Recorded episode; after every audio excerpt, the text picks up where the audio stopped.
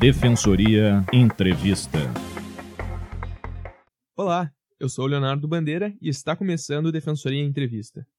Imagine, você está na sua casa, vivendo a sua vida tranquilamente e repentinamente é abordado pela polícia que lhe confunde com um criminoso acusado de estupro. Na delegacia, a vítima, visivelmente abalada, reconhece você como o autor do crime. Sem ter feito nada, sua vida muda bruscamente e agora você está preso. Mesmo com provas que o inocentam, você é condenado. Por um erro de outra pessoa, você perde 10 anos de liberdade. Essa história pode parecer uma ficção, mas não é. O caso aconteceu com Israel Pacheco, de Lajeado, que contou com a ajuda da Defensoria Pública para provar a sua inocência. Erros no judiciário são mais comuns do que pensamos e podem, por vezes, interferir severamente na vida de alguém.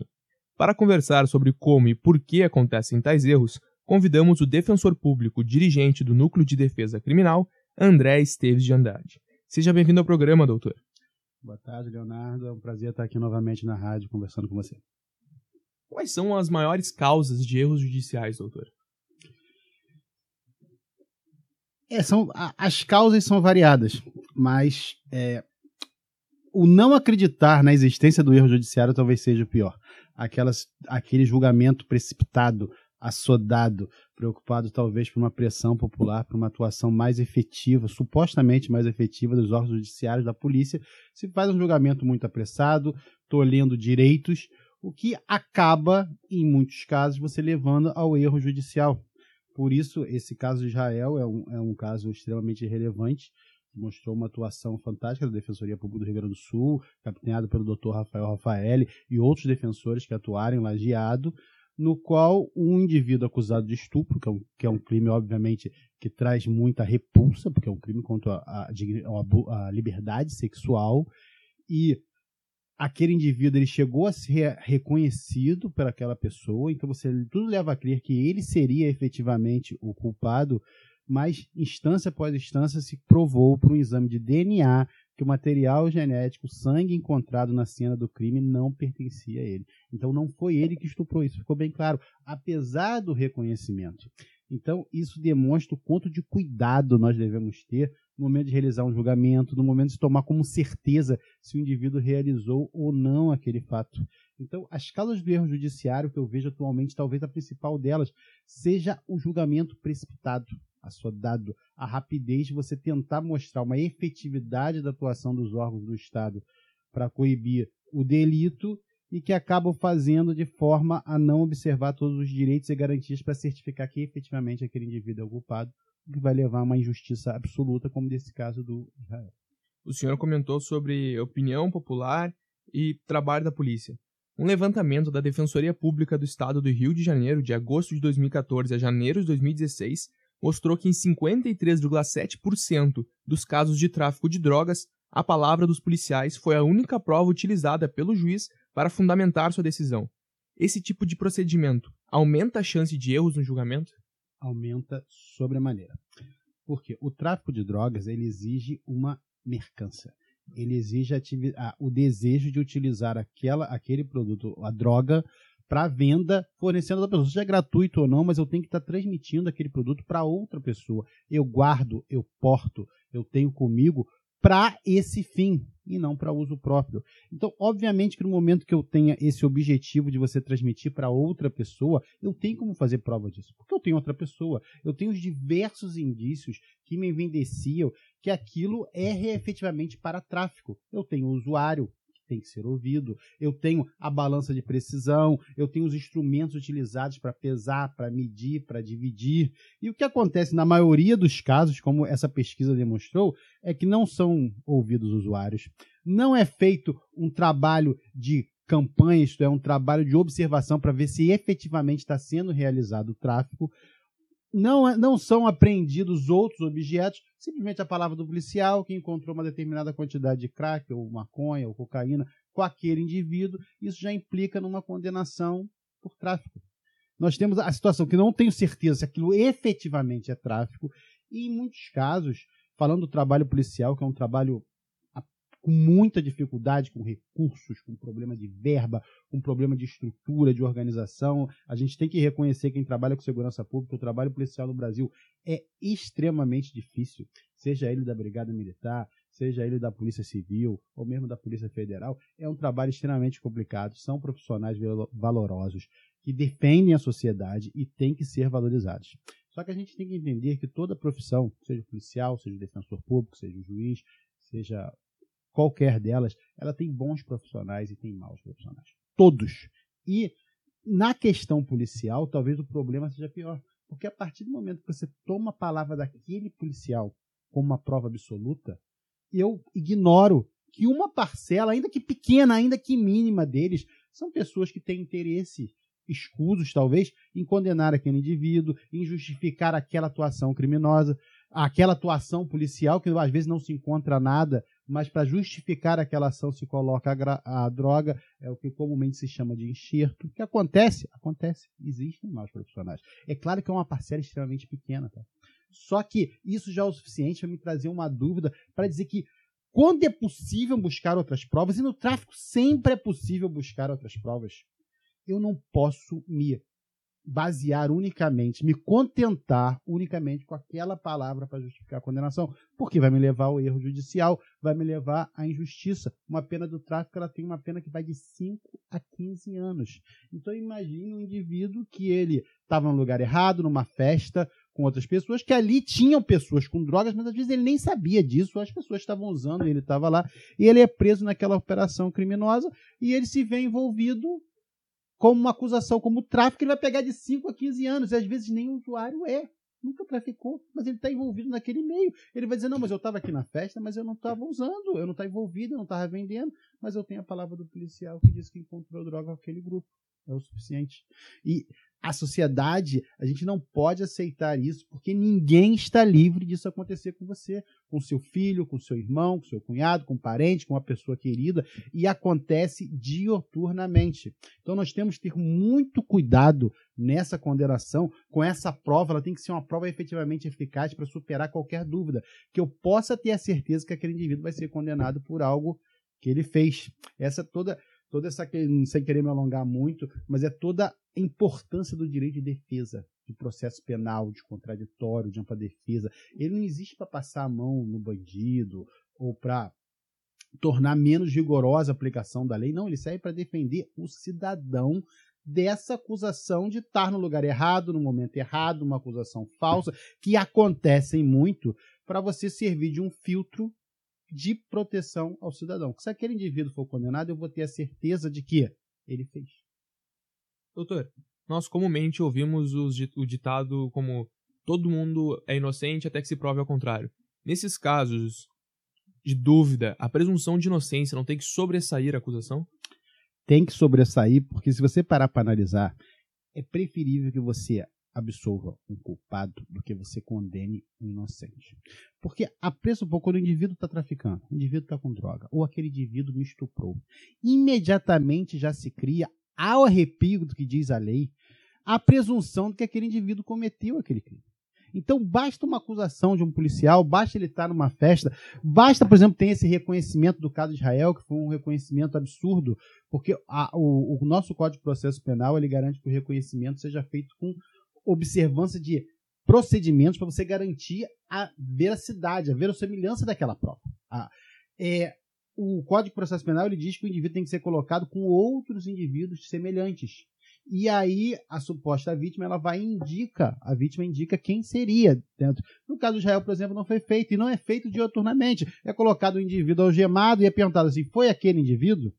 E é claro que a pessoa que sofreu um estupro, que sofreu um roubo, ela foi um momento terrível, horroroso, de violência. É rápido, é terrível. Então ela sabe ter um indivíduo com determinadas características e ele já está ali algemado, a polícia indicando. Já é um indivíduo, talvez, que já tenha outros antecedentes criminais, não era o caso de Israel, mas o indivíduo já tinha outros antecedentes criminais, ela acaba indicando, não, deve ter sido esse aí. E aí, por causa daquela situação ali, eu já presumo que ele é o culpado. Quando a lei diz que, pelo contrário, eu tenho que presumir inocência. A culpabilidade é que deve ser comprovada. Eu não posso dizer para aquele indivíduo falar assim, prove que você é inocente.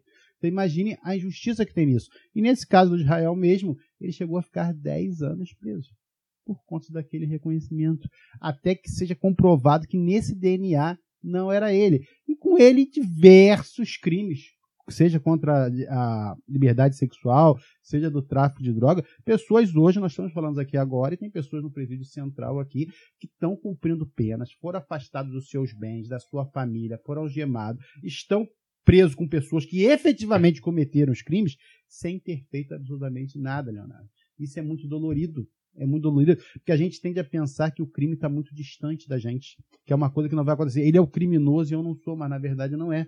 Ninguém está livre hoje de sofrer esse tipo de acusação. Como é que você quer que seja tratado?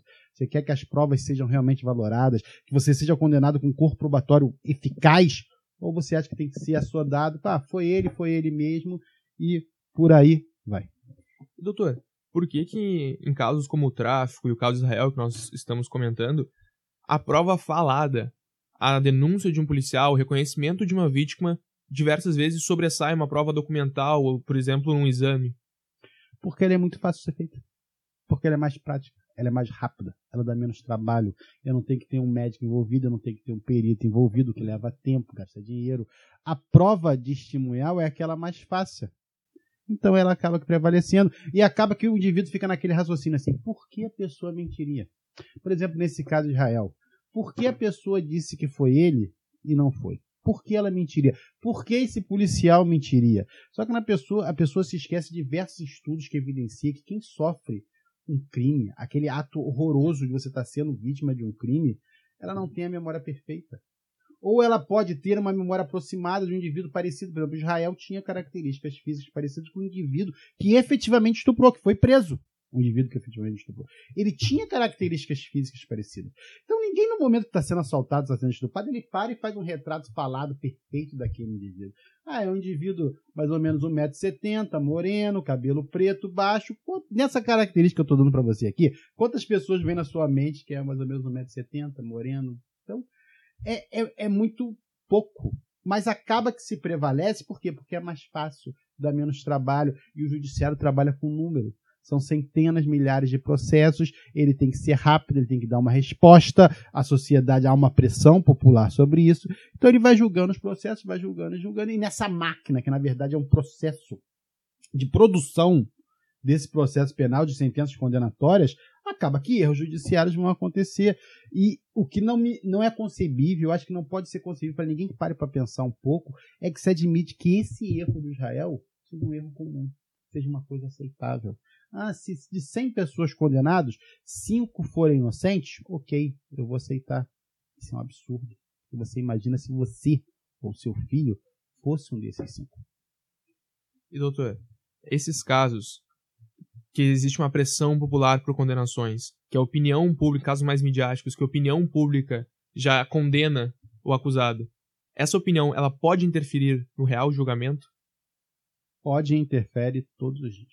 Interfere interfere não só no juiz leigo do tribunal do júri, que obviamente não tem formação jurídica e é, fica sabendo daquele delito por meio dos jornais, como é, influencia também no juiz togado, mesmo naquele que estudou, que fez concurso público, mesmo para esse juiz influencia porque é, é, aquela necessidade de você dar uma resposta. E a resposta supostamente que vem sido cobrada tem sido a condenação, penas mais altas, a prisão, como se fosse uma coisa boa, como se fosse isso que ia resolver os nossos problemas, e na verdade não é. Porque no momento que você tem um problema, a criminalidade, e isso é um sintoma, um sintoma de uma doença, de um problema. No momento que a gente prende, que a gente bate, que a gente pune cada vez melhor, a gente está tratando o sintoma, tal qual quem tem febre e está tomando a dipirona. Só que eu não estou tratando a infecção que causou a, a, a, a febre. Eu não estou tratando o problema que gerou aquela criminalidade. 95% da nossa criminalidade de roubo, de tráfico, é ligada a problemas sociais, problemas econômicos. A gente não trata essa questão. A gente trata o sintoma. E, obviamente, se eu tiver com a infecção e ficar tomando dipirona, dipirona, dipirona, eu posso ter realmente períodos sem febre. Mas a infecção vai continuar e só vai aumentar. E vai me trazer o quê? Cada vez mais febre até o momento que a dipirona não vai dar jeito. Como não dá jeito hoje.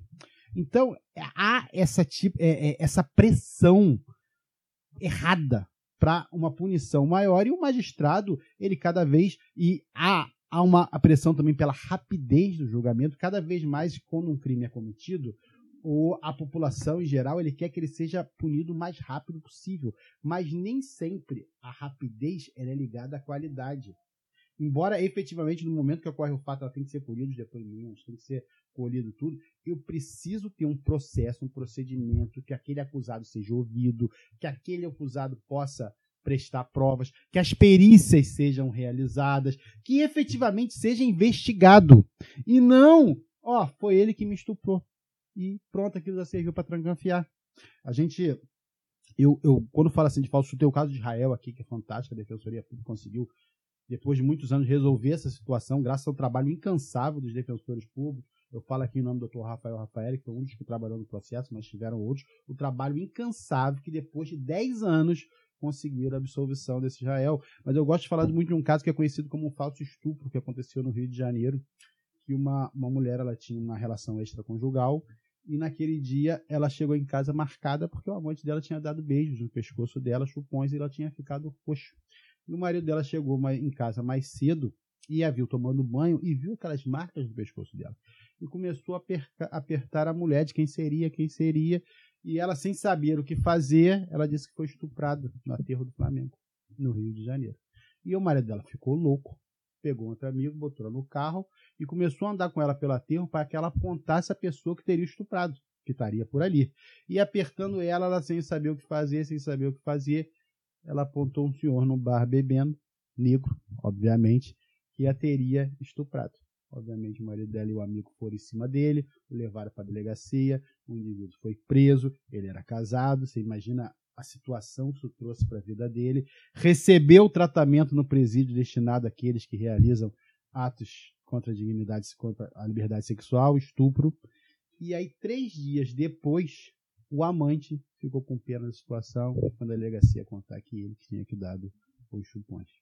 Agora, você imagina o que esse indivíduo sofreu nesses três dias para a família dele, e você imagina se esse amante não tivesse conduído a situação. Então, a gente não pode deixar que a pressão da mídia ou a pressão de uma suposta resposta eficaz do Estado, ela afaste os direitos e garantias fundamentais para evitar erros judiciais como esse.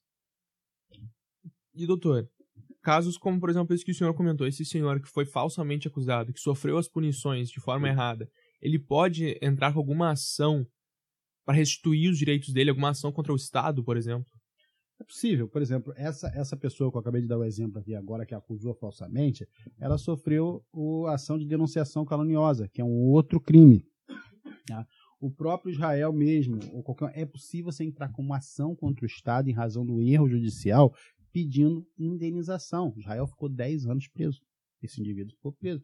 Só que você, Leonardo, não há dinheiro, não há indenização, não há reparação que pague 10 anos da vida desse Israel ele foi considerado estuprador perante a coletividade, o lugar onde ele mora, perante a família dele. Ele tinha um filho que cresceu, que ele não acompanhou o crescimento do filho. Ele ficou preso como estuprador durante 10 anos e não cometeu esse estupro. Esse indivíduo ele foi preso, sofreu lá a violência no cárcere e não cometeu o fato. E com ele são milhares. Milhares. Se eu for pegar você uma pequena porcentagem dos indivíduos que são que são, sofrem processo criminal são inocentes e sofrem o erro judicial é uma pequena, 5%, talvez. Mas seja um, é uma violência que você não tem reparação. Embora seja possível pedir uma reparação monetária, ela jamais, jamais, não importa o quanto de dinheiro você coloque na mesa, vai pagar esses 10 anos que o Israel perdeu. Existe algo a ser feito para que possamos evitar esses tipos de erros? Ah, a valorização da ampla defesa do contraditório e a defensoria pública existe justamente para isso. Qualquer cidadão que for processado criminalmente, acusado de um delito, ele tem direito a procurar a defensoria pública e vai receber uma defesa eficaz, uma, uma defesa persuquiente, para que ele tenha seus direitos, suas garantias preservadas, para a gente evitar que erros judiciais desse ocorram tem que ter uma valorização do direito de defesa pelo sistema judicial como um todo e pela população como um todo, que não veja o direito de defesa como uma regalia, como algo que vem favorecer o bandido. Ao contrário, ele existe para você. para todo mundo, é uma garantia para mim que se eu for se eu for alguém me acusar de um delito, eu vou ter o direito de me defender e que se eu condenado for, foi porque eu realmente fiz. E a Defensoria Pública tem um papel extremamente relevante nessa situação. Por isso nós atuamos no processo criminal. Não é porque a gente gosta de bandido, ou porque será, ou, ou, ou, queira que a criminalidade ocorra, que é um absurdo, obviamente que eu não quero, nenhum de nós quer. Nós queremos evitar a criminalidade, mas nós queremos garantir que erros judiciais, como a gente está é, relatando aqui, não ocorram. Esse é o nosso papel. Muito obrigado pela presença, defensor público dirigente do Núcleo de Defesa Criminal, André Esteves de Andrade. Agradeço. Uma boa tarde. Para saber mais informações sobre o caso Israel citado nessa entrevista, basta procurar Caso Israel no site da Defensoria Pública ou no Spotify, que será direcionado para uma entrevista com o Dr. Rafael Rafaeli, que atuou no caso. O programa Defensoria Entrevista fica por aqui. Todas as quintas-feiras conversamos com defensores públicos e convidados para discutir temas da Defensoria Pública e assuntos de interesse da sociedade gaúcha. Você pode ouvir as nossas entrevistas a qualquer momento no site defensoria.rs.def.br barra Participe enviando a sua pergunta para e-mail imprensa.defensoria.rs.def.br também pela nossa fanpage no Facebook facebook.com.br defensoriars ou no Twitter, arroba, defensoriars. Muito obrigado e até a próxima.